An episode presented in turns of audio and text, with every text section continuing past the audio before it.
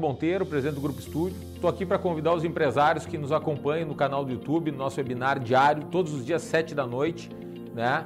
É, para vir discutir com a gente as questões de governança, as questões que envolvem a gestão da sua empresa, desde planejamento sucessório, proteção patrimonial, as questões que envolvem recuperação de crédito tributário, né? É, as questões judiciais tributárias que também estão em discussão nos tribunais e que importam em recuperações de valores representativos para a sua empresa as questões de M&A, de intermediação de compra e venda de empresas, quais são, o que está acontecendo nesse mercado, as startups também, que hoje está, é o assunto do momento, né? essa nossa nova economia, a gente vai estar tá discutindo ali quais são as startups que estão se destacando dentro do seu segmento, quais são as startups que, que, que, que podem interessar para aquele segmento ou para aquele outro segmento. Então, especialistas os mais diversos né, dentro da nossa grade de profissionais vão estar presentes junto com vocês, recebendo perguntas no chat ali online, respondendo na hora, e vai ser um prazer esse encontro diário. Convido todos para que estejam presentes todos os dias 7 da noite aqui no nosso canal do YouTube. Muito obrigado.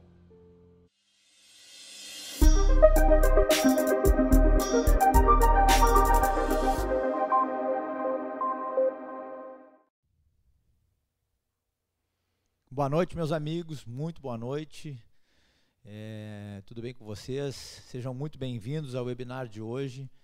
É, o nosso tema de hoje é como reduzir os custos de energia na indústria. É, Para quem não me conhece, meu nome é Diego Saliba, sou diretor do Grupo Estúdio e a gente tem hoje a presença é, remota aí direto dos Estados Unidos, nosso sócio na Estúdio Energy, é o Paulo Kuhn. Paulo Kuhn está nos escutando? Está escutando ali? Daqui a pouquinho o Paulo nos dá um, um oi. Eu quero. É, tem algumas pessoas ao vivo aqui. Já nos deram boa noite. O Leonardo Vitor, da, da Silva de Minas Gerais. Leonardo, boa noite. É, o tema de hoje é, é um tema muito interessante de falar sobre redução de custos e quando a gente fala é, de empresas, é, principalmente na indústria, é, é, um custo muito elevado. É, reduzir custo é, é que nem cortar unhas, né? A gente tem que estar tá sempre cortando porque parece que os, os custos estão sempre aumentando, então a gente tem uma preocupação muito grande. O custo de energia na indústria, ele tá, se ele não é o segundo, é, depende muito da atividade, né? É o segundo, a terceira custo mais alto, às vezes até superando a folha de pagamento. Então o empresário tem que estar tá atento a essa essa despesa e o que o movimento que vem ocorrendo agora no mercado é um movimento aí grande, né? Um dos, uma das formas aí é a energia solar e aí a gente consegue fazer né, uma, transformação de, de, de, de despesa para investimento e aí no, no médio e longo prazo é, praticamente quase que eliminar essa despesa. E uma das coisas que a gente tem visto no, nos últimos anos aí teve uma movimentação, a gente viu aí nos, nos postos de gasolina aí que, que eu tenho certeza que todo mundo percebeu essa mudança aí da, de lâmpadas é, halógenas, né, as lâmpadas convencionais, com filamento para LED, já teve uma redução bruta de energia.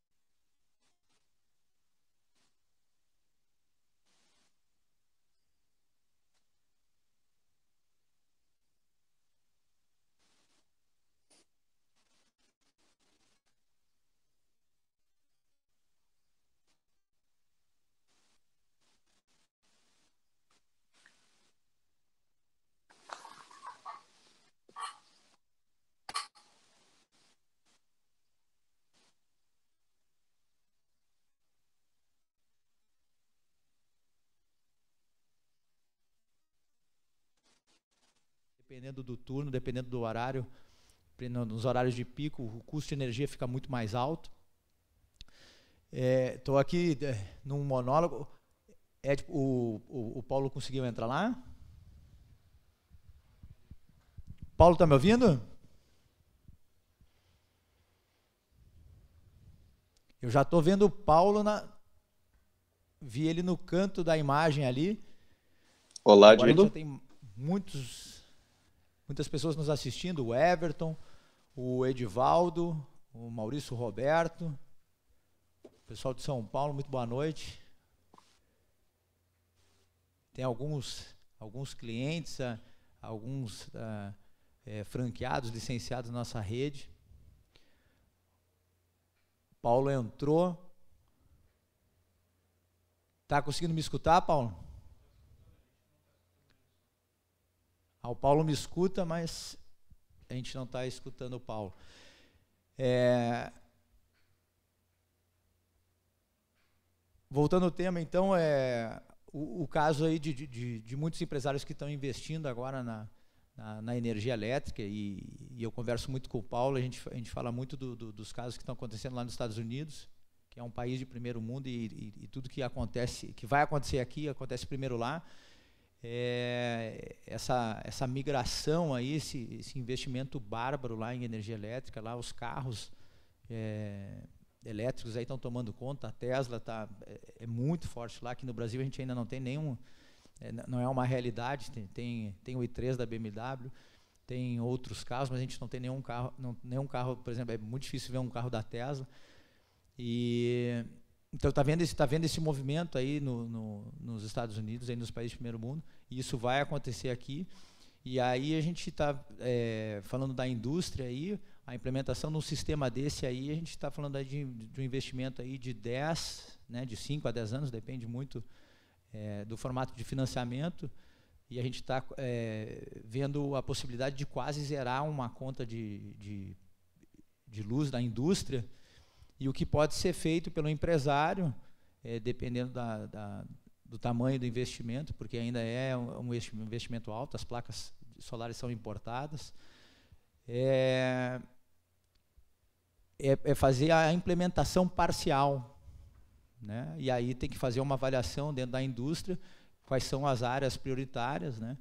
ou, ou começa-se pelas, pelas partes, é, vamos dizer assim, é, administrativas e depois indo para a produção, porque quando realmente entra para a produção, onde são os maiores gastos, aí o, o, o volume de energia e os custos aí aumentam bastante.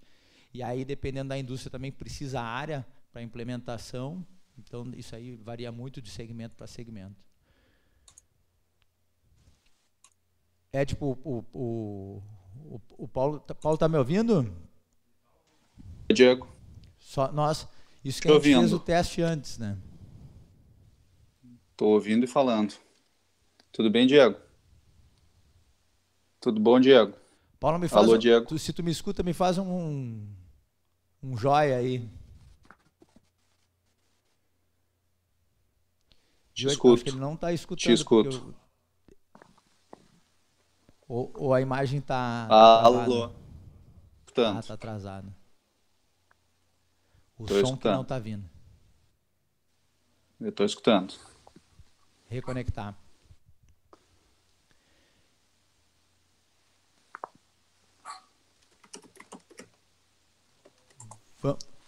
O vídeo do Paulo. Vamos passar. Aí, ó. Tá bem atrasado. O Paulo fez o joia só agora. Boa. Vamos, tu tem aí acesso ao vídeo aí, Ed, para a gente poder passar? Passa o vídeo.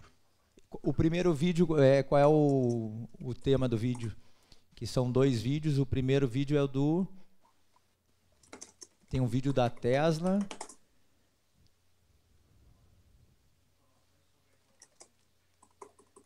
Repete aí. Informa informação. Inform informações na importância da indústria. Então vamos passar e será que o pessoal vai ouvir? Então vamos colocar para rodar e aí nesse 10 é, minutos de vídeo é isso? E aí a gente tem um tempinho então para conectar o Paulo lá. Bom, pessoal, eu acho importante compartilhar alguns dados, informações a respeito de como é o mercado brasileiro e Paulo qual é a tá importância da indústria dentro do Brasil. Então, Uh, começando com as informações, o consumo brasileiro é de 467.161 gigawatt-hora por ano. Isso aqui são dados de 2017. O último dado disponível consolidado. Esse é o consumo total de energia do Brasil por todos os seus as suas categorias de consumidores, residências, indústrias, comércio, serviço, poder público. Isso é quanto o Brasil consome de energia. É o oitavo maior consumidor de energia do mundo, ok? Nós temos mais de 82 milhões de unidades consumidoras para uma população de mais de 209 milhões de pessoas físicas. Em relação às unidades consumidoras, das 82 milhões 464 mil unidades consumidoras, nós temos 70 milhões 907 mil, ou seja, quase 71 milhões de unidades consumidoras que são residenciais. 86% do total de unidades consumidoras são residenciais, casas, apartamentos. E apenas 528 mil unidades consumidoras são industriais. Representa 0,64% do total de unidades consumidoras. Em relação ao, ao ambiente de contratação, como se chama é, tecnicamente essa designação, é, 82 milhões 453 mil das 82 milhões 464 mil unidades, ou 99,99% ,99 das unidades consumidoras são cativas, estão no ambiente de contratação regulada. Os, os consumidores que uh, não atendem aos requisitos para serem livres são considerados então regulados ou cativos. Eles são é, obrigatoriamente atendidos pela concessionária distribuidora de energia que atua na área da sua unidade consumidora. Os consumidores cativos, que por sinal é sinônimo de preso, pagam a tarifa de fornecimento, que é a soma da tarifa de energia, é a parcela que reembolsa as distribuidoras pela compra e venda da energia propriamente dita, que vai suprir então os clientes cativos, e da tarifa da, uh, de uso do sistema de distribuição, que é a parcela que cobre os, cobre os custos da distribuidora com a sua infraestrutura e o transporte de energia, é o frete da energia.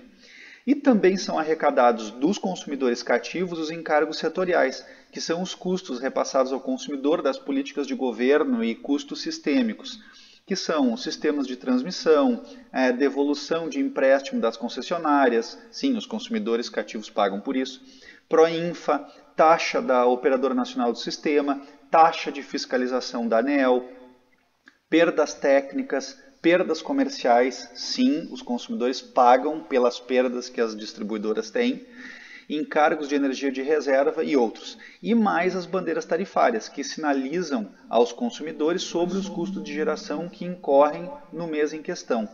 E, uh, a, a, manutenção da tarifa normal de energia, então, quando tem a vigência das bandeiras tarifárias, não cobre os custos de compra de energia por parte da distribuidora. E, finalmente, sobre a soma disso tudo, tarifa de energia, TUSD, encargos e bandeiras, incidem os impostos, PIS, COFINS e ICMS.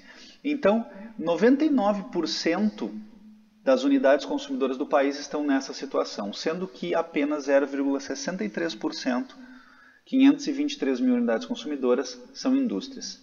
E 11.108 unidades consumidoras estão no ambiente de contratação livre, que é aquele que permite que os consumidores que atendem a certos requisitos comprem energia direto dos geradores de comercializadores ou até mesmo de outros consumidores livres, pagando um preço previamente negociado ao invés de comprarem, é, vamos dizer, compulsoriamente da distribuidora.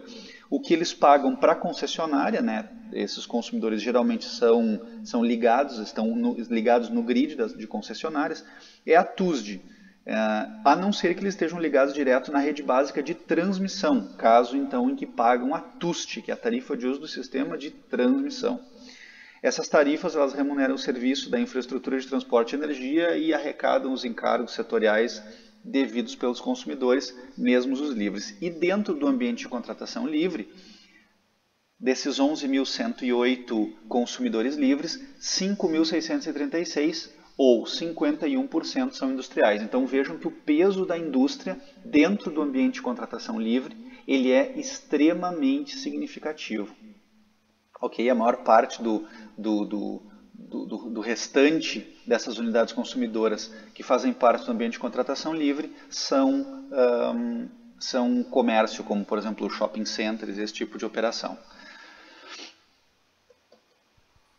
Com relação ao consumo e as características de consumo, a gente falou um pouquinho da, das características das, das, unidades consumidoras, vamos falar um pouquinho das características de consumo. Do total consumido, 467.161 uh, gigawatts, 147.203 estão no Mercado Livre. Então veja que, embora apenas 0,01% das unidades consumidoras estejam no Mercado Livre, 31% do consumo está no Mercado Livre. A, quanto, quando, a, quanto à tensão dos 147.203, 145.324 gigawatt-hora são consumidos em alta tensão, ou quase 99%, o que caracteriza que são grandes consumidores de energia. E por segmento, dos 147 mil uh, gigawatt-hora, 127.833 ou quase 87% são do segmento industrial. Então a gente vê que a participação da indústria, quando se trata de consumo dentro do ambiente de contratação livre, é extremamente significativo. E quanto à região, dos 147 mil, 111, quase 112 mil gigawatt-hora se concentram nas regiões sudeste e sul do Brasil, representam 76% do consumo no ambiente de contratação livre concentrado nessas duas regiões. Já no que diz respeito ao mercado cativo, então a diferença, né, 319.958 gigawatt-hora, são do mercado cativo ou 68,5%, sendo que no que diz respeito à tensão dos 319.958, quase 320 gigawatt-hora, 223 mil gigawatt-hora, quase 223 mil gigawatt-hora, são em baixa tensão. Então, a característica bem particular do mercado cativo, atendido pelas distribuidoras de energia, é que a maioria do consumo está conectado em baixa tensão, quase 70%. Por segmento, fica bem fácil de perceber daí por quê. Por segmento, dos 320 mil, gigawatt, dos 320 mil gigawatt-hora de consumo do mercado cativo, 134 mil, ou 42%, estão concentrados no mercado residencial. E 39 mil gigawatt-hora são do mercado industrial. Então vejam que mesmo dentro do mercado cativo, o consumo do segmento industrial ele é extremamente representativo. 12% do consumo dentro do mercado cativo é do industrial. E com relação à região, é, onde, é, uh, onde é mais representativo o consumo é, dentro do mercado cativo, 212 mil é, 498 gigawatt-hora dos 320 mil gigawatt-hora estão concentrados nas regiões Sudeste e Nordeste, 66%.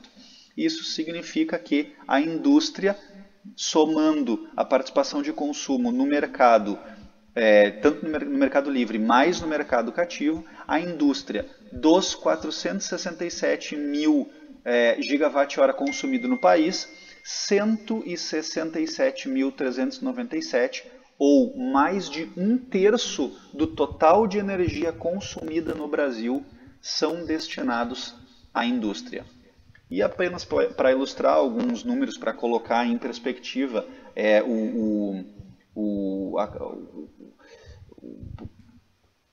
o, consumo total do país é, de energia per capita versus o que acontece em outros lugares do mundo, pois isso, porque isso é normalmente um indicador de desenvolvimento econômico.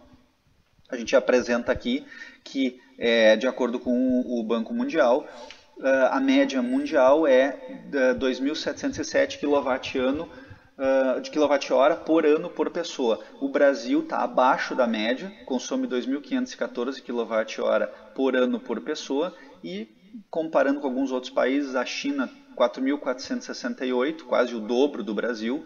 Os Estados Unidos, é, 12 mil, mais de 12 mil kWh por ano por pessoa. O Japão, 7.367. A Alemanha, 6.596. A Coreia do Sul, 9.715. O Canadá, com alto consumo per capita, mais de quase 15 mil kWh uh, uh, por ano por pessoa. E a Austrália, 9.741 e o Reino Unido 4.792.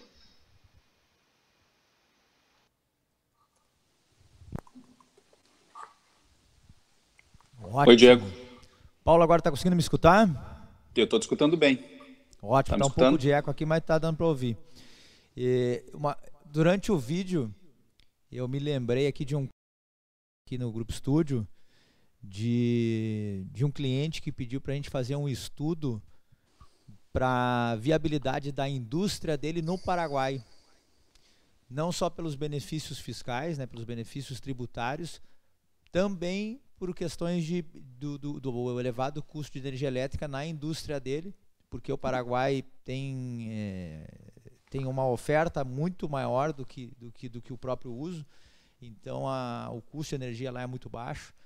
E, e, e a gente já viu que está vendo uh, não só estudo, mas está vendo algumas indústrias estão se deslocando para o Paraguai. E aí me lembrei de, de, de, justamente por causa da, da questão da, da, energia elétrica na indústria, que ela é, ela é, ela é, ela é muito alta. Né?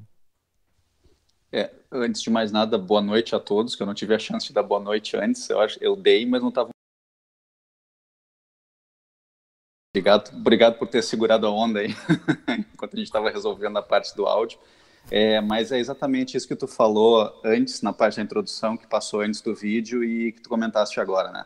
A energia elétrica, ela é um dos principais insumos da indústria em geral, né? E da brasileira não é diferente. A segurança no fornecimento e o custo da, dessa energia, elas são determinantes, fundamentais para a competitividade da indústria. Né? E isso é um dos fatores que leva ao que tu acabou de comentar, a alguns, a algumas empresas estão tá indo para o Paraguai, por exemplo, para aproveitar, entre outros benefícios, o custo mais baixo da energia elétrica. Então, assim, no caso do Brasil, né, intervencionismo, impostos, encargos, erros regulatórios é, tornam a energia elétrica paga pela indústria brasileira a sexta mais cara do mundo, de acordo com a Confederação Nacional da Indústria. Né? Então, é, mantidas as condições regulatórias, contratuais a, atual, a, a, expansão e a, e a da, da, geração e da transmissão de energia elétrica, elas, elas não vão promover a redução sustentável do custo de eletricidade que é necessário para fazer com que a indústria, para suportar a indústria de forma que ela atinja um novo nível de competitividade. E aí a gente vai acabar perdendo indústria, por exemplo, para outras nações que estão próximas, como é o caso do Paraguai, por exemplo, né? Se isso fizer parte de um pacote que faça sentido para o empresário.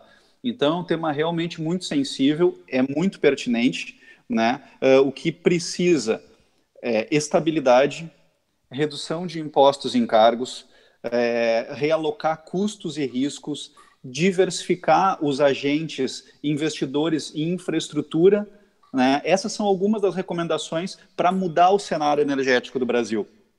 O que acontece uh, fora, né, uh, aqui, o que, o que eu vivencio aqui, uh, que eu percebo estudando também muito o assunto, é que a realidade já é uma nova era energética. Já se vive uma evolução uh, do modelo até há pouco tempo vigente. Então, a, a necessidade, por exemplo, de reduzir as emissões de carbono, né, e provocar menos impacto no ambiente, é, fazem com que os governos eles subam o grau de exigência uh, a respeito tanto do que das ações das, in, das indústrias quanto das concessionárias e distribuidoras e transmissoras de energia elétrica. Né? Isso requer mais eficiência energética, menos poluição, que são metas que não são possíveis de atingir com os métodos tradicionais de produção de energia. Né? No Brasil, a gente ainda tem uma matriz energética que ela é largamente atendida pelo recurso hídrico, por exemplo, que é um recurso é, renovável, né? mas ele também é muito sujeito à sazonalidade e ele vem cada vez mais perdendo importância dentro da matriz energética do Brasil. Então, agora, por exemplo, nesse momento, nesse mês, a gente tem em vigor em todos os consumidores de energia elétrica cativos do Brasil a bandeira tarifária. Se não me engano, está na bandeira da bandeira vermelha, né? Isso significa que tem usinas termoelétricas produzindo uh, energia para complementar a necessidade do mercado consumidor, tornando a, a, tarifa de energia ainda mais cara, fazendo que o consumidor tenha que pagar um custo extra por causa disso. Né? Então, assim, além de tudo, um grid antigo, uh, instável, de má qualidade como o brasileiro, ele requer grandes investimentos. Grandes investimentos em modernização que vão invariavelmente impactar na tarifa para o consumidor final. Né? A baixa qualidade da rede, essa baixa qualidade adicionada a outros fatores de perda, uh, perdas, perdas técnicas que são naturais das grandes linhas de transmissão. A gente está falando do Brasil, que é um país com dimensões continentais, como se diz, né? então a energia ela, ela tem que percorrer grandes distâncias. Então, existe um fator de perda técnica em função do transporte da energia até o ponto de consumo, e a gente tem outros fatores também, como. É, um, o refurto de energia elétrica e esse, esse, esse tipo de perda que causa, uh, faz com que a, a energia, a eficiência da entrega da energia chegue a níveis de 35% a 40%. Então, de, de 60% a 65% da energia que se gera lá na usina centralizada, ela é perdida ao longo do, do trajeto até chegar no ponto de consumo. É uma baixa eficiência e isso impacta no custo da energia também.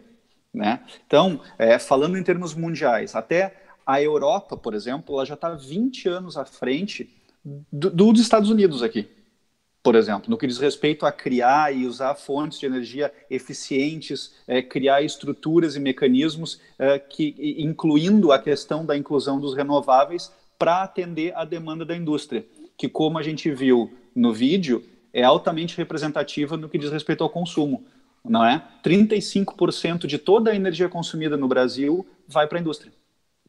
Embora ela represente só 0,6% é, 0,6% é, das unidades consumidoras, ela, ela representa mais de um terço de toda a energia consumida.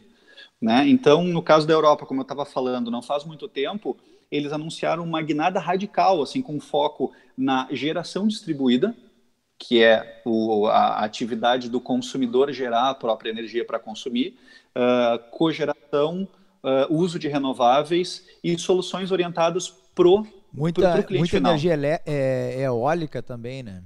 Muita energia eólica, muita energia eólica offshore, né? Os, os, os aerogeradores em, em alto mar. É.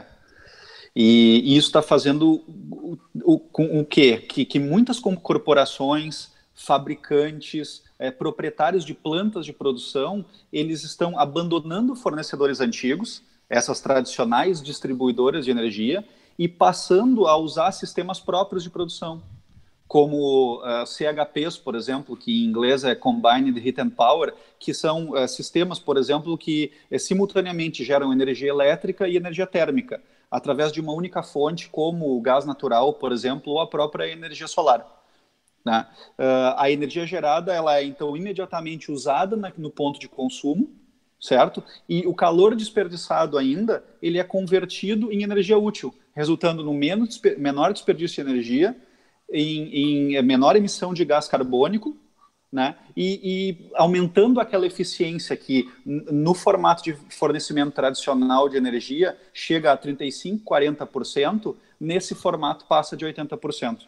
Então faz todo sentido você tomar uh, ações de eficiência energética aliadas com a produção de, de energia mais próxima do ponto de consumo. Isso faz com que, ao fim e ao cabo, o custo da energia se reduza. Se, os grids se tornem mais confiáveis, mais estáveis, requeiram menos manutenção, melhorando assim toda a cadeia de fornecimento desse insumo e permitindo que as empresas, as indústrias principalmente, né, que é o nosso tema de hoje e que a gente pode ver que são grandes, representam muito no que diz respeito ao consumo de energia, aproveitem esses benefícios. Né? Então, além de tudo, esses sistemas, por exemplo, sobre os quais eu estava falando, o CHP, é, eles podem ser combinados com iniciativas de energia solar isoladas ou energia eólica, né? e, e reduzir o efeito da intermitência dessas outras fontes de energia. E no Brasil, enquanto isso, a gente ainda discute é, é, se vai ter apagão no próximo verão ou não vai ter apagão no próximo verão. Né? Mas o fato, o que é importante é que a tendência a respeito do grid, a, a tendência a respeito de como vai ser solucionado o problema do fornecimento do custo de energia, ele está desenhado ele pode ser estimulado por ações governamentais, por políticas de incentivo, por redução dos encargos, mas também passa por uma mudança na, na matriz energética como um todo. Excelente, Paulo. Eu, eu queria dar um recado para o pessoal do Instagram que está nos assistindo diretamente aí da, desse aplicativo, que o vídeo do Paulo ele está somente disponível, né? De repente o pessoal está achando que, que não está funcionando. O vídeo do Paulo que está remoto, ele está funcionando apenas no YouTube e no Facebook. Só para dar um recado aqui. É, é, é, Diego, a gente pode passar o segundo vídeo aí. Eu queria mostrar uma outra, tem algumas outras imagens aí e para a gente fazer um estudo de mostrar um estudo de caso uh, real que nós tivemos na Studio Energy para mostrar como a indústria, um cliente desse segmento, pode aproveitar uh, para reduzir os seus custos de energia através das, de algumas soluções que a gente oferece. Vamos lá. Tá na, tá na fita? Tá na fita é boa, né? Eu gostaria agora de compartilhar com vocês algumas imagens para ilustrar é, algumas iniciativas que são feitas no segmento industrial em várias partes do mundo. Eu usei algumas ilustrações de, de, de esse, de esse vídeo é da Tesla que tu tinha me comentado. Instalações solares fotovoltaicas. Excelente.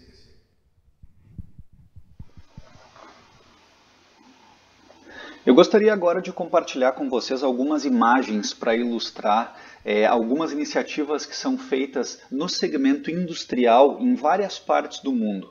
Eu usei algumas ilustrações de, de, de, de plantas. Travou? É tipo, tá. Tá indo? Eu gostaria agora de compartilhar com vocês algumas imagens para ilustrar é, algumas iniciativas que são feitas no segmento industrial em várias partes do mundo. Eu usei algumas ilustrações de, de, de, de plantas com Mais instalações solares uma, fotovoltaicas. Uma, Evidentemente, esse não é a un... nessa não é a única alternativa para se reduzir o, o custo, aumentar a eficiência do segmento industrial. Eu, Eu gostaria agora de compartilhar com vocês algumas imagens para ilustrar é, algumas Aqui, iniciativas que são feitas no segmento industrial em várias partes do mundo. Eu usei algumas ilustrações de, de, de, de plantas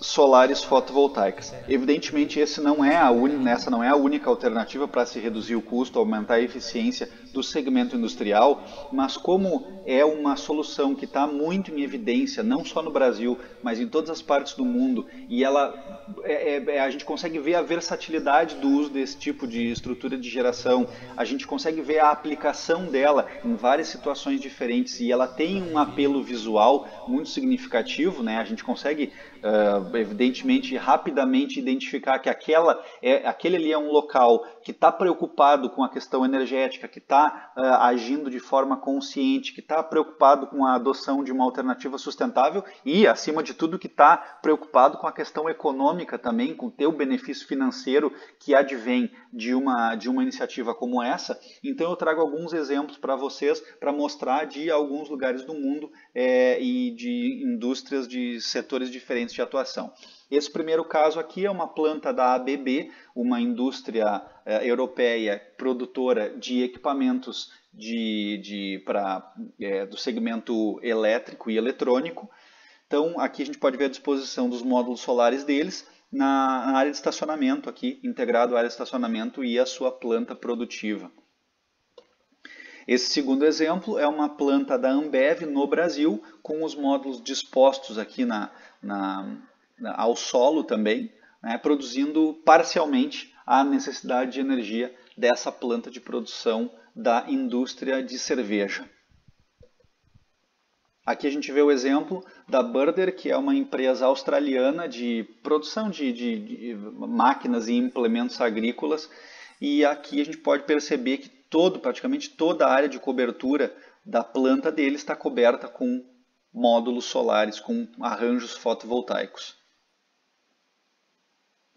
Esse exemplo é da MAN, que é uma empresa alemã de caminhões, com também praticamente todo o, o, telhado dele, só aquela parte lá do fundo lá que não está ocupada, mas aqui toda essa essa essa parte, essa edificação, essas duas edificações aqui ocupadas com os arranjos solares fotovoltaicos e pela, pelo tamanho da, da estrutura, a gente pode é, inferir que é que tem alta capacidade de produção, que tem alta potência.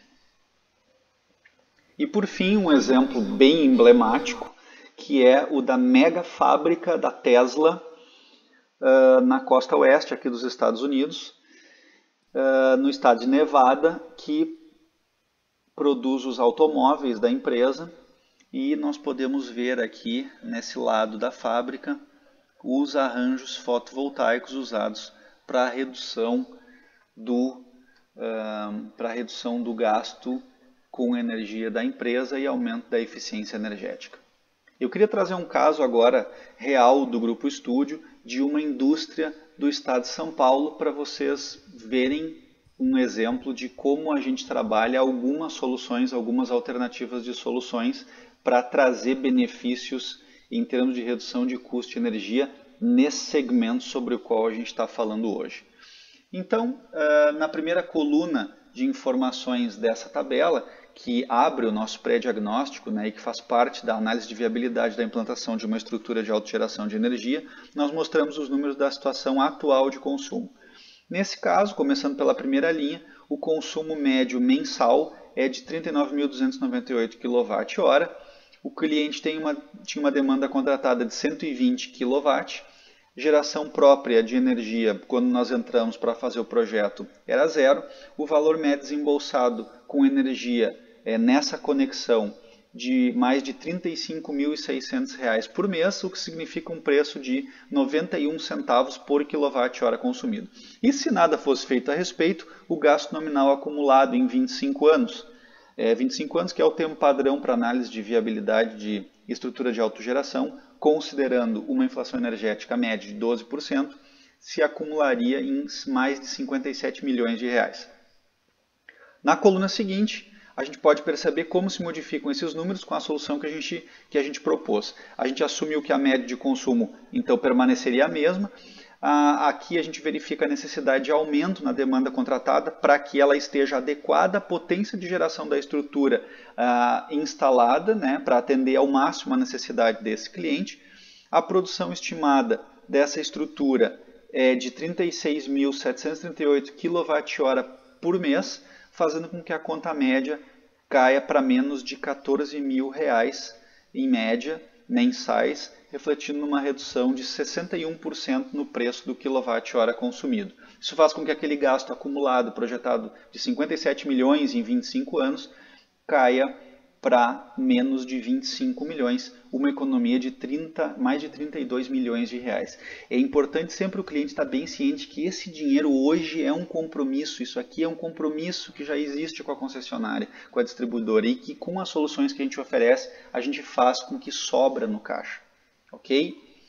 Essa tabela a seguir mostra detalhes da estrutura de geração que, uh, a, gente, que a gente projetou. Então foram 810 módulos solares ou placas solares de 340 watts cada uma, marca Canadian Solar e dois inversores da marca Sungrow. Esse arranjo ia ocupar uma área de um pouco menos de 1.900 metros quadrados e desde o momento em que o contrato conosco é assinado até o momento que a estrutura uh, vai finalmente estar gerando energia, era previsto um prazo de seis meses. É, lembrando que as placas têm garantia de 10 anos contra defeitos de fabricação e 25 anos de eficiência mínima de 80%. Vejam, não é que em 25 anos elas param de funcionar. Elas continuam produzindo durante muitos anos depois disso, ok?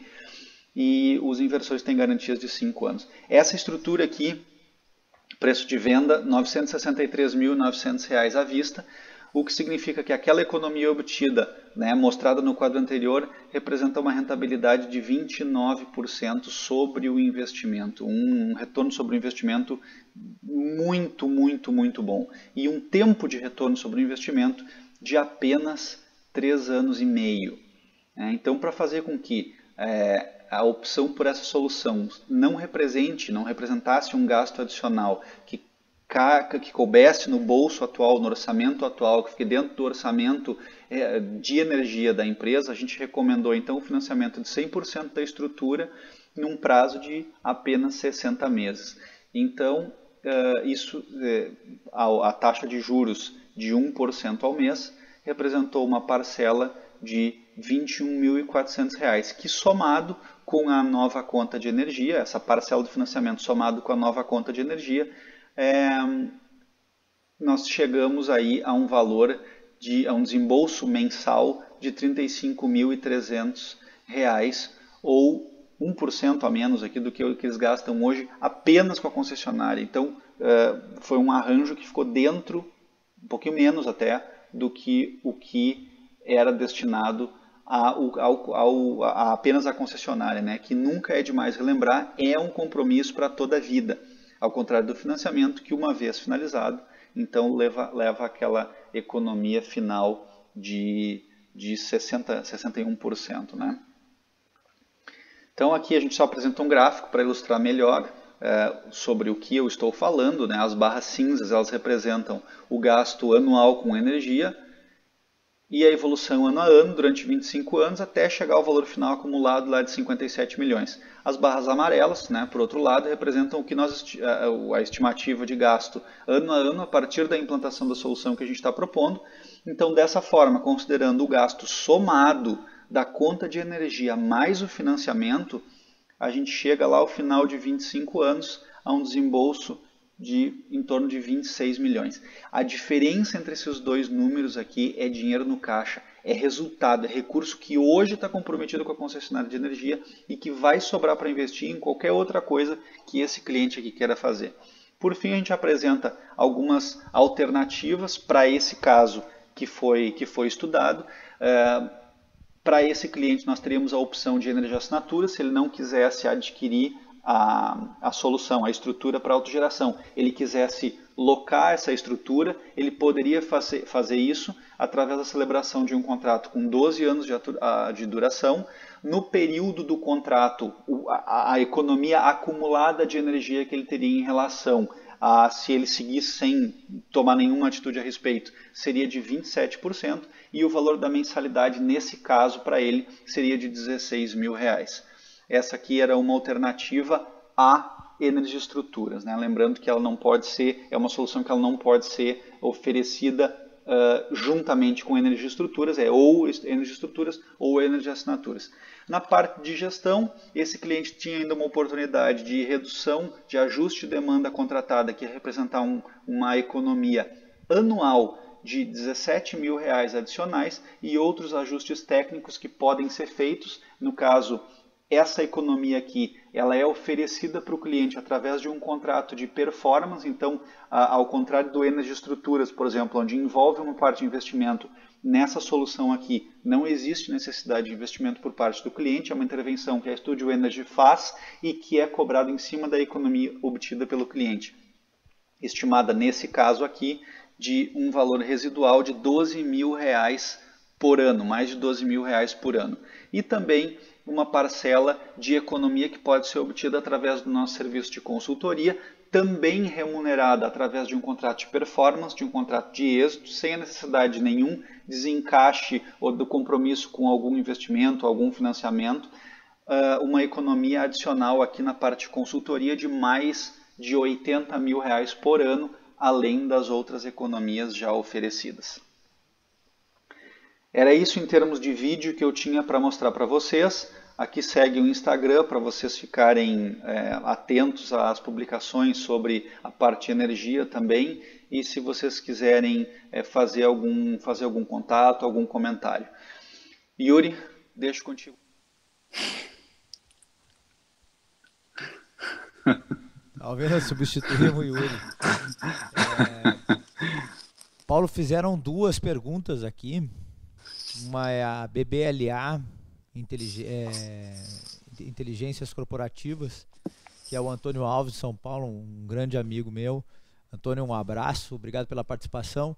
Eu vou te fazer essa pergunta, vou te passar, Paulo, e depois eu, eu talvez tu tenha profundidade já nesse assunto, depois eu passo o meu entendimento. Ele pergunta o seguinte: é, a indústria, pelo viés tributário, financeiro, pode se beneficiar da lei do bem com a implementação né, da, e a utilização da energia solar? A resposta é pode. Pode se beneficiar da lei do bem. É, existem alguns critérios que têm que ser cumpridos, né? mas a gente pode enquadrar o investimento em energia fotovoltaica, por exemplo, como inovação tecnológica. E aí, se a empresa tiver enquadrada no lucro real, né, e tiver lucro, ela pode, ela pode aproveitar a lei do bem, sim. É exatamente o que eu ia comentar, né? Porque ele é considerado é, inovação e aí poderia realmente. E a outra pergunta é do Maurício Ribeiro Tomé, outro amigo meu. Maurício, um forte abraço. Obrigado pela participação. Em média, a economia é de 60%? A, a gente mostrou um caso onde a economia desse cliente chegou a 61%, né? Uh, eu até estava dando uma, uma olhada na nossa base de dados antes dos casos que a gente tratou na, na, Studio Energy, a média obtida por clientes conectados em média tensão, que normalmente é o caso das indústrias, né, a gente chega a uma redução média, sim, exatamente de 60%. Mas é o que a gente está falando em termos de Studio Energy, né? A gente não está tá extrapolando para o mercado. E claro que em alguns casos a gente consegue uma redução menor, às vezes por causa de alguma limitação que a gente encontra no cliente, como por exemplo, ele pode não ter área disponível suficiente no local de consumo, ele quer instalar junto à empresa dele, por exemplo, ele só tem aquele local, ele não tem um outro terreno, uma outra área que ele possa utilizar, a gente tem que instalar ali, ele tem uma limitação de área então, isso naturalmente vai fazer com que a estrutura que pode ser instalada para atender a, a, necessidade dele vai ser, vai ser compatível com aquela área que ele está disponibilizando. Né? E essa área pode não ser suficiente para atender toda a demanda dele. Então, esse é um ponto a ser levado em consideração. Em outros casos, a gente consegue oferecer, mesmo para clientes em média tensão, uma economia maior do que 60%. A gente chegou perto de 80%, por exemplo, em clientes de média tensão. E em indústrias também, que a gente já fez estudos, falando especificamente sobre a fotovoltaica, né? se a gente trata o caso, por exemplo, de uma, de uma, indústria que esteja conectada em baixa tensão, né? uh, a gente pode chegar à economia que chega perto de 90%. Então, uh, voltando a, ao, ao, início da resposta, a média que nós, uh, que nós encontramos hoje é 60% mas é um número que ele varia uh, muito, né? É, ele, ele é, se a gente fosse olhar num gráfico, por exemplo, não seria uma média concentrada numa, numa, numa, numa, numa concentração assim de pontos, né? Os pontos estariam todos espalhados no gráfico e a média seria de 60%. Né? A gente tem tudo que é tipo de situação. Excelente. Nós já estamos. Qual é o é. Tu tem mais algum comentário? Porque que horas são? Só pra gente 15 para as 8, né? Então nós já estamos aí há 45 minutos. Paulo, tá me ouvindo? Tô ouvindo bem. Tá. Tem mais algum comentário que tu queira fazer? Não, só uh, reiterar, né, como a gente faz em todos os webinars a respeito da Studio Energy, a gente sempre acaba falando bastante sobre a questão das renováveis, né, e do, e do cliente a, a adotar a solução de gerar a própria energia. Claro que não existe nenhuma, nenhuma ação que vá proporcionar um ganho em termos de economia tão grande quanto o consumidor gerar a própria energia, não é? Naturalmente, isso é, é, é, é, o que de mais é o que de mais agressivo pode ser feito para cortar custo de energia. Afinal de contas, você não está mais consumindo um fornecedor, você está gerando sua própria energia, né? Vai ser vai ser a ação mais dramática, vamos dizer assim, que pode ser tomada no sentido de redução de custos, mas ela implica uh, na troca por uma por um investimento. Né? É, é importante sempre deixar claro quando a gente está conversando com a nossa rede, sempre procuramos fazer com que seja esclarecido para o cliente que o compromisso que um usuário de energia elétrica tem, aquele usuário conectado à rede, ele já tem um compromisso com a concessionária distribuidora de energia dele para o resto da vida. Certo? Então, se ele fizer aquela conta ali e olhar. Ele, ele tem, ele tem duas escolhas. Ele olha para a conta dele por mês, nesse caso que a gente viu no vídeo, e ele olha: eu gasto 35 mil por mês. Tudo bem, por mês é 35 mil. Só que se você não fizer nada a respeito, em 25 anos, você vai ter gasto 57 milhões. 57 milhões. E se você continuar operando até lá, é o que a empresa vai gastar. É o que vai sair do bolso. Porque ninguém vai deixar de precisar de energia elétrica. Ao contrário, a energia elétrica vai ser cada vez mais importante. Cada vez mais. E, Paulo, eu tenho, eu tenho uma dúvida. É, eu quero te dar um exemplo. Por exemplo, me vem aqui um caso prático aqui de indústria, por exemplo, de injeção de plástico, que eu sei que demanda muita energia elétrica, né? Nos horários de pico é muito comum usar os, os geradores é, é, a diesel, a gasolina. É, tu vê uma, uma, uma tendência, uma mudança aqui, principalmente aqui no Brasil, de, e, vamos dizer assim, no, no caso de uma nova é, planta ou até mesmo uma ampliação, em vez de, de, de, de comprar esse tipo de gerador instalar energia solar? Vejo. Já, hoje já é possível, né? Se, se existe um fator de, de conversão, o valor do quilowatt é, gerado para atender a necessidade no horário de ponta, ele, ele tem que ser um pouquinho maior, porque toda a energia solar, por exemplo, é gerada no horário fora de ponta, considerado fora de ponta pela concessionária porque o horário de pico geralmente começa às 6 horas da tarde e vai até 9 da noite, né? Que não tem sol, então não tem geração de energia solar, por exemplo. Né? Então o quilowatt que tem que ser gerado no horário fora de ponta, ele tem que ser um pouquinho maior para ser compensado no horário de ponta. Tá? Mas pode ser feito, as empresas adotam essa solução. Quando a gente faz uma análise, a gente pode é, abordar, fazer as duas abordagens, ou atender o cliente somente na necessidade dele no horário fora de ponta, ou atender ele de forma integral, considerando horário de ponta e fora de ponta. E que eu me dei e... conta aqui no, no, numa comparação entre esses, esses dois sistemas, o, o, sistema de energia solar tem uma durabilidade muito maior que ele deve levar em conta também na, na decisão. É, e, e esse exemplo que tu estava dando dos geradores, né, que de fato é usado por muitas empresas, porque para reduzir os custos do horário de ponta, eh, a gente já tem uh, alguns, são, tão, são cinco ou seis projetos que envolvem o uso de, de, de armazenagem de energia uh, abastecida, né, estações de, de, de, armazenagem de energia abastecidas por energia solar, onde aquela energia vai ficar armazenada e vai ser usada no horário de ponta. Então, uh, são soluções feitas uh, e desenhadas justamente para atender só a necessidade no horário de ponta não no horário fora de ponta. Então ele está acumulando porque, energia no fora porque, de ponta e usando na ponta. Porque para a indústria fica muitas vezes inviável é, trabalhar sem, sem um sistema desse, nesses horários de pico. É. Paulo, para finalizar, tem uma última pergunta do Maurício Tomé. Podemos instalar as placas em. Aqui não são duas agora, agora que eu vi que são duas. É, são três. Bom, é, são três, né? Podemos instalar as placas em postos de gasolina. Essa aí, é, a gente fez inclusive um webinar sobre. É, eu acho que foi até semana passada, né, Paulo, que eu e tu fizemos.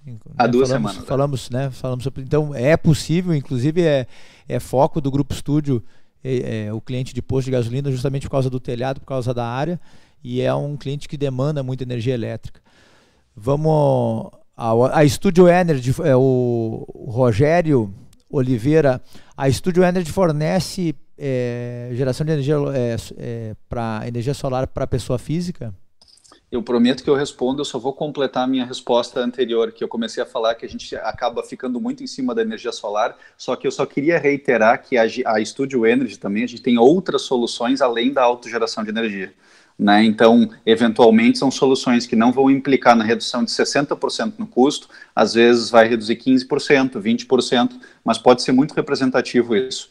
Né? E, a, e, muitas vezes em contratos de performance. Então a gente vai, é, o cliente, o empresário não precisa fazer nenhuma, nenhum investimento antecipado, ele vai aderir a um contrato e, e ele, ele só vai nos pagar sobre uma, uma, uma fração daquela da economia que ele conseguir né, sem precisar botar nenhum dinheiro na frente, como seria o caso se ele fosse instalar uma estrutura de geração própria, por exemplo, que eu reitero, faz muito sentido financeiro, uh, do ponto de vista de imagem também, é tudo muito bom, né, a gente vê esse movimento acontecendo no país, no mundo, mas a gente tem outras soluções também, além da, da, da geração própria de energia. Eficiência energética, projetos luminotécnicos, adequação de demanda, então é uma série, consultoria, uma série de, de, de, de soluções que a gente pode oferecer também para a indústria que ajudam a redução do custo de energia. Fechei parênteses, vou responder a pergunta agora. Uh, sim.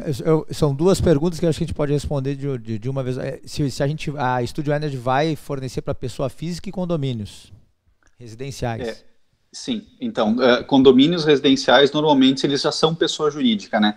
Via de regra, como o Grupo Estúdio, ele é uma empresa que atende empresas, é uma empresa que atende empresas, né? Nós atendemos a jurídica na, na sua na essência do negócio, então, o nosso foco ele é uh, atender uh, pessoas jurídicas, certo? Mas não que a gente não vá atender pessoa física. Importante deixar isso bem claro. A gente pode eventualmente se deparar com o caso do, de algum cliente no agronegócio. A gente sabe que o agro, por exemplo, tem diversas conexões de energia que são feitas no nome da pessoa física, né? E a gente certamente vai atender porque são grandes consumidores de energia. Uh, daqui a pouco a gente está atendendo uma empresa, fazendo um projeto, como já aconteceu, e o proprietário ou um diretor da empresa se interessa por instalar, a, a fazer uma, a implantar uma solução daquelas na casa dele, a gente vai atender também. Né? O que a gente uh, uh, ainda não está no tempo certo de fazer é atuar ativamente, vamos dizer, em cima do, do mercado de pessoa física. Mas surgindo a necessidade, surgindo a demanda, a gente atende sim. E condomínios residenciais são pessoas jurídicas. Geralmente são pessoas jurídicas constituídas, né? E a gente pode atender tanto uh, a área comum do, do, do condomínio, quanto as residências em si. A gente tem diversos projetos, uh, principalmente no Sudeste e no Nordeste do Brasil, que estão em andamento uh, para atendimento de condomínios residenciais. Excelente. É, eu quero agradecer a, a, a, participação de todos. Hoje o pessoal foi muito participativo. Rogério, obrigado pela, pela, pelas perguntas aí. É, Paulo, sempre um prazer participar contigo. É, aprendo não só antes, mas durante o webinar contigo. Muito obrigado. Obrigado pro, pro, pelo convite para poder participar. É... Tá me ouvindo aí, Paulo? Estou te ouvindo. Tá. Eu te agradeço também, Diego. Muito obrigado. Sempre um prazer participar contigo também. Muito bacana. Agradecer a nossa audiência. Desejar uma boa noite para todo mundo, bom restinho de semana e um bom final de semana. E a gente volta com os webinários do Grupo Estúdio na semana que vem. Né? Na semana que vem, para quem tiver alguma dúvida, dúvidas@grupostudio.com.br. Então não deixa de perguntar lá, não deixa aí de de curtir os nossos vídeos, é de se inscrever no canal, é, participem. E amanhã a gente não. Tá amanhã, não, amanhã a gente tem, tem folga do webinar, então a gente volta na segunda-feira. Paulo, mais uma vez, obrigado aos, aos, aos, às pessoas que estão ao vivo aí. Um forte abraço, obrigado pela atenção, pela participação e até mais.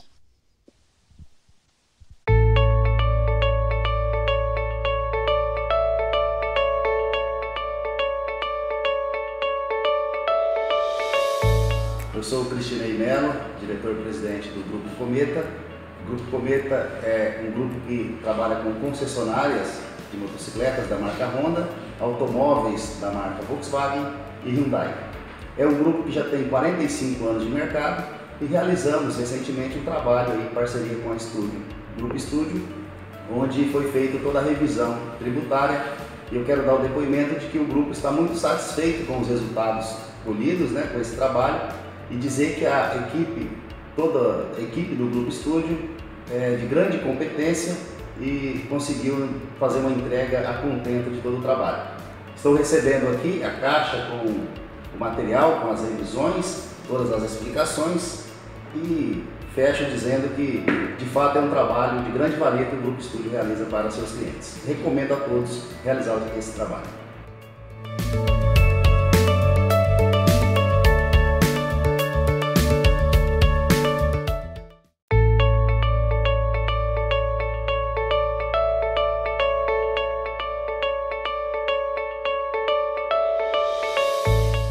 Eu sou Márcio da Meta Assessoria, falo em nome aqui da rede Unisupro Supermercados de Porto Alegre.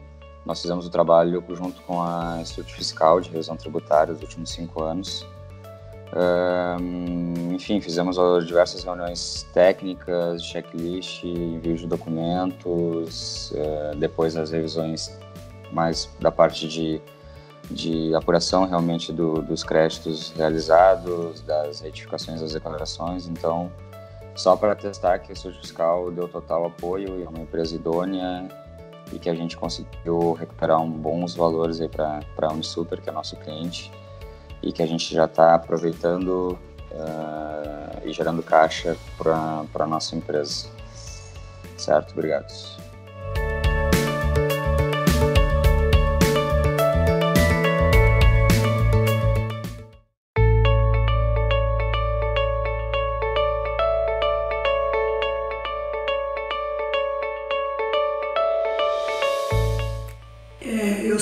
Rosa Maria Dias Barose, diretora da empresa Gercard Transportes Rodoviários. Nosso segmento é o transporte de cargas fracionadas dentro do estado de Mato Grosso. E através deste depoimento, eu quero recomendar a todos os empresários que sentirem a necessidade de buscarem recuperação de créditos, eu indico o grupo Estúdio Fiscal, que é, conseguiram fazer um excelente trabalho em nossa empresa na revisão de, de impostos e com atendimento muito bom. É, a Priscila nos atendeu muito bem, nos deu todas as informações necessárias, nos passou credibilidade e realmente o trabalho deles foi muito bom. E nós já estamos é, recuperando os créditos, né? nos beneficiando de créditos de impostos que ficaram é, sem a gente fazer esses, esses, essas recuperações.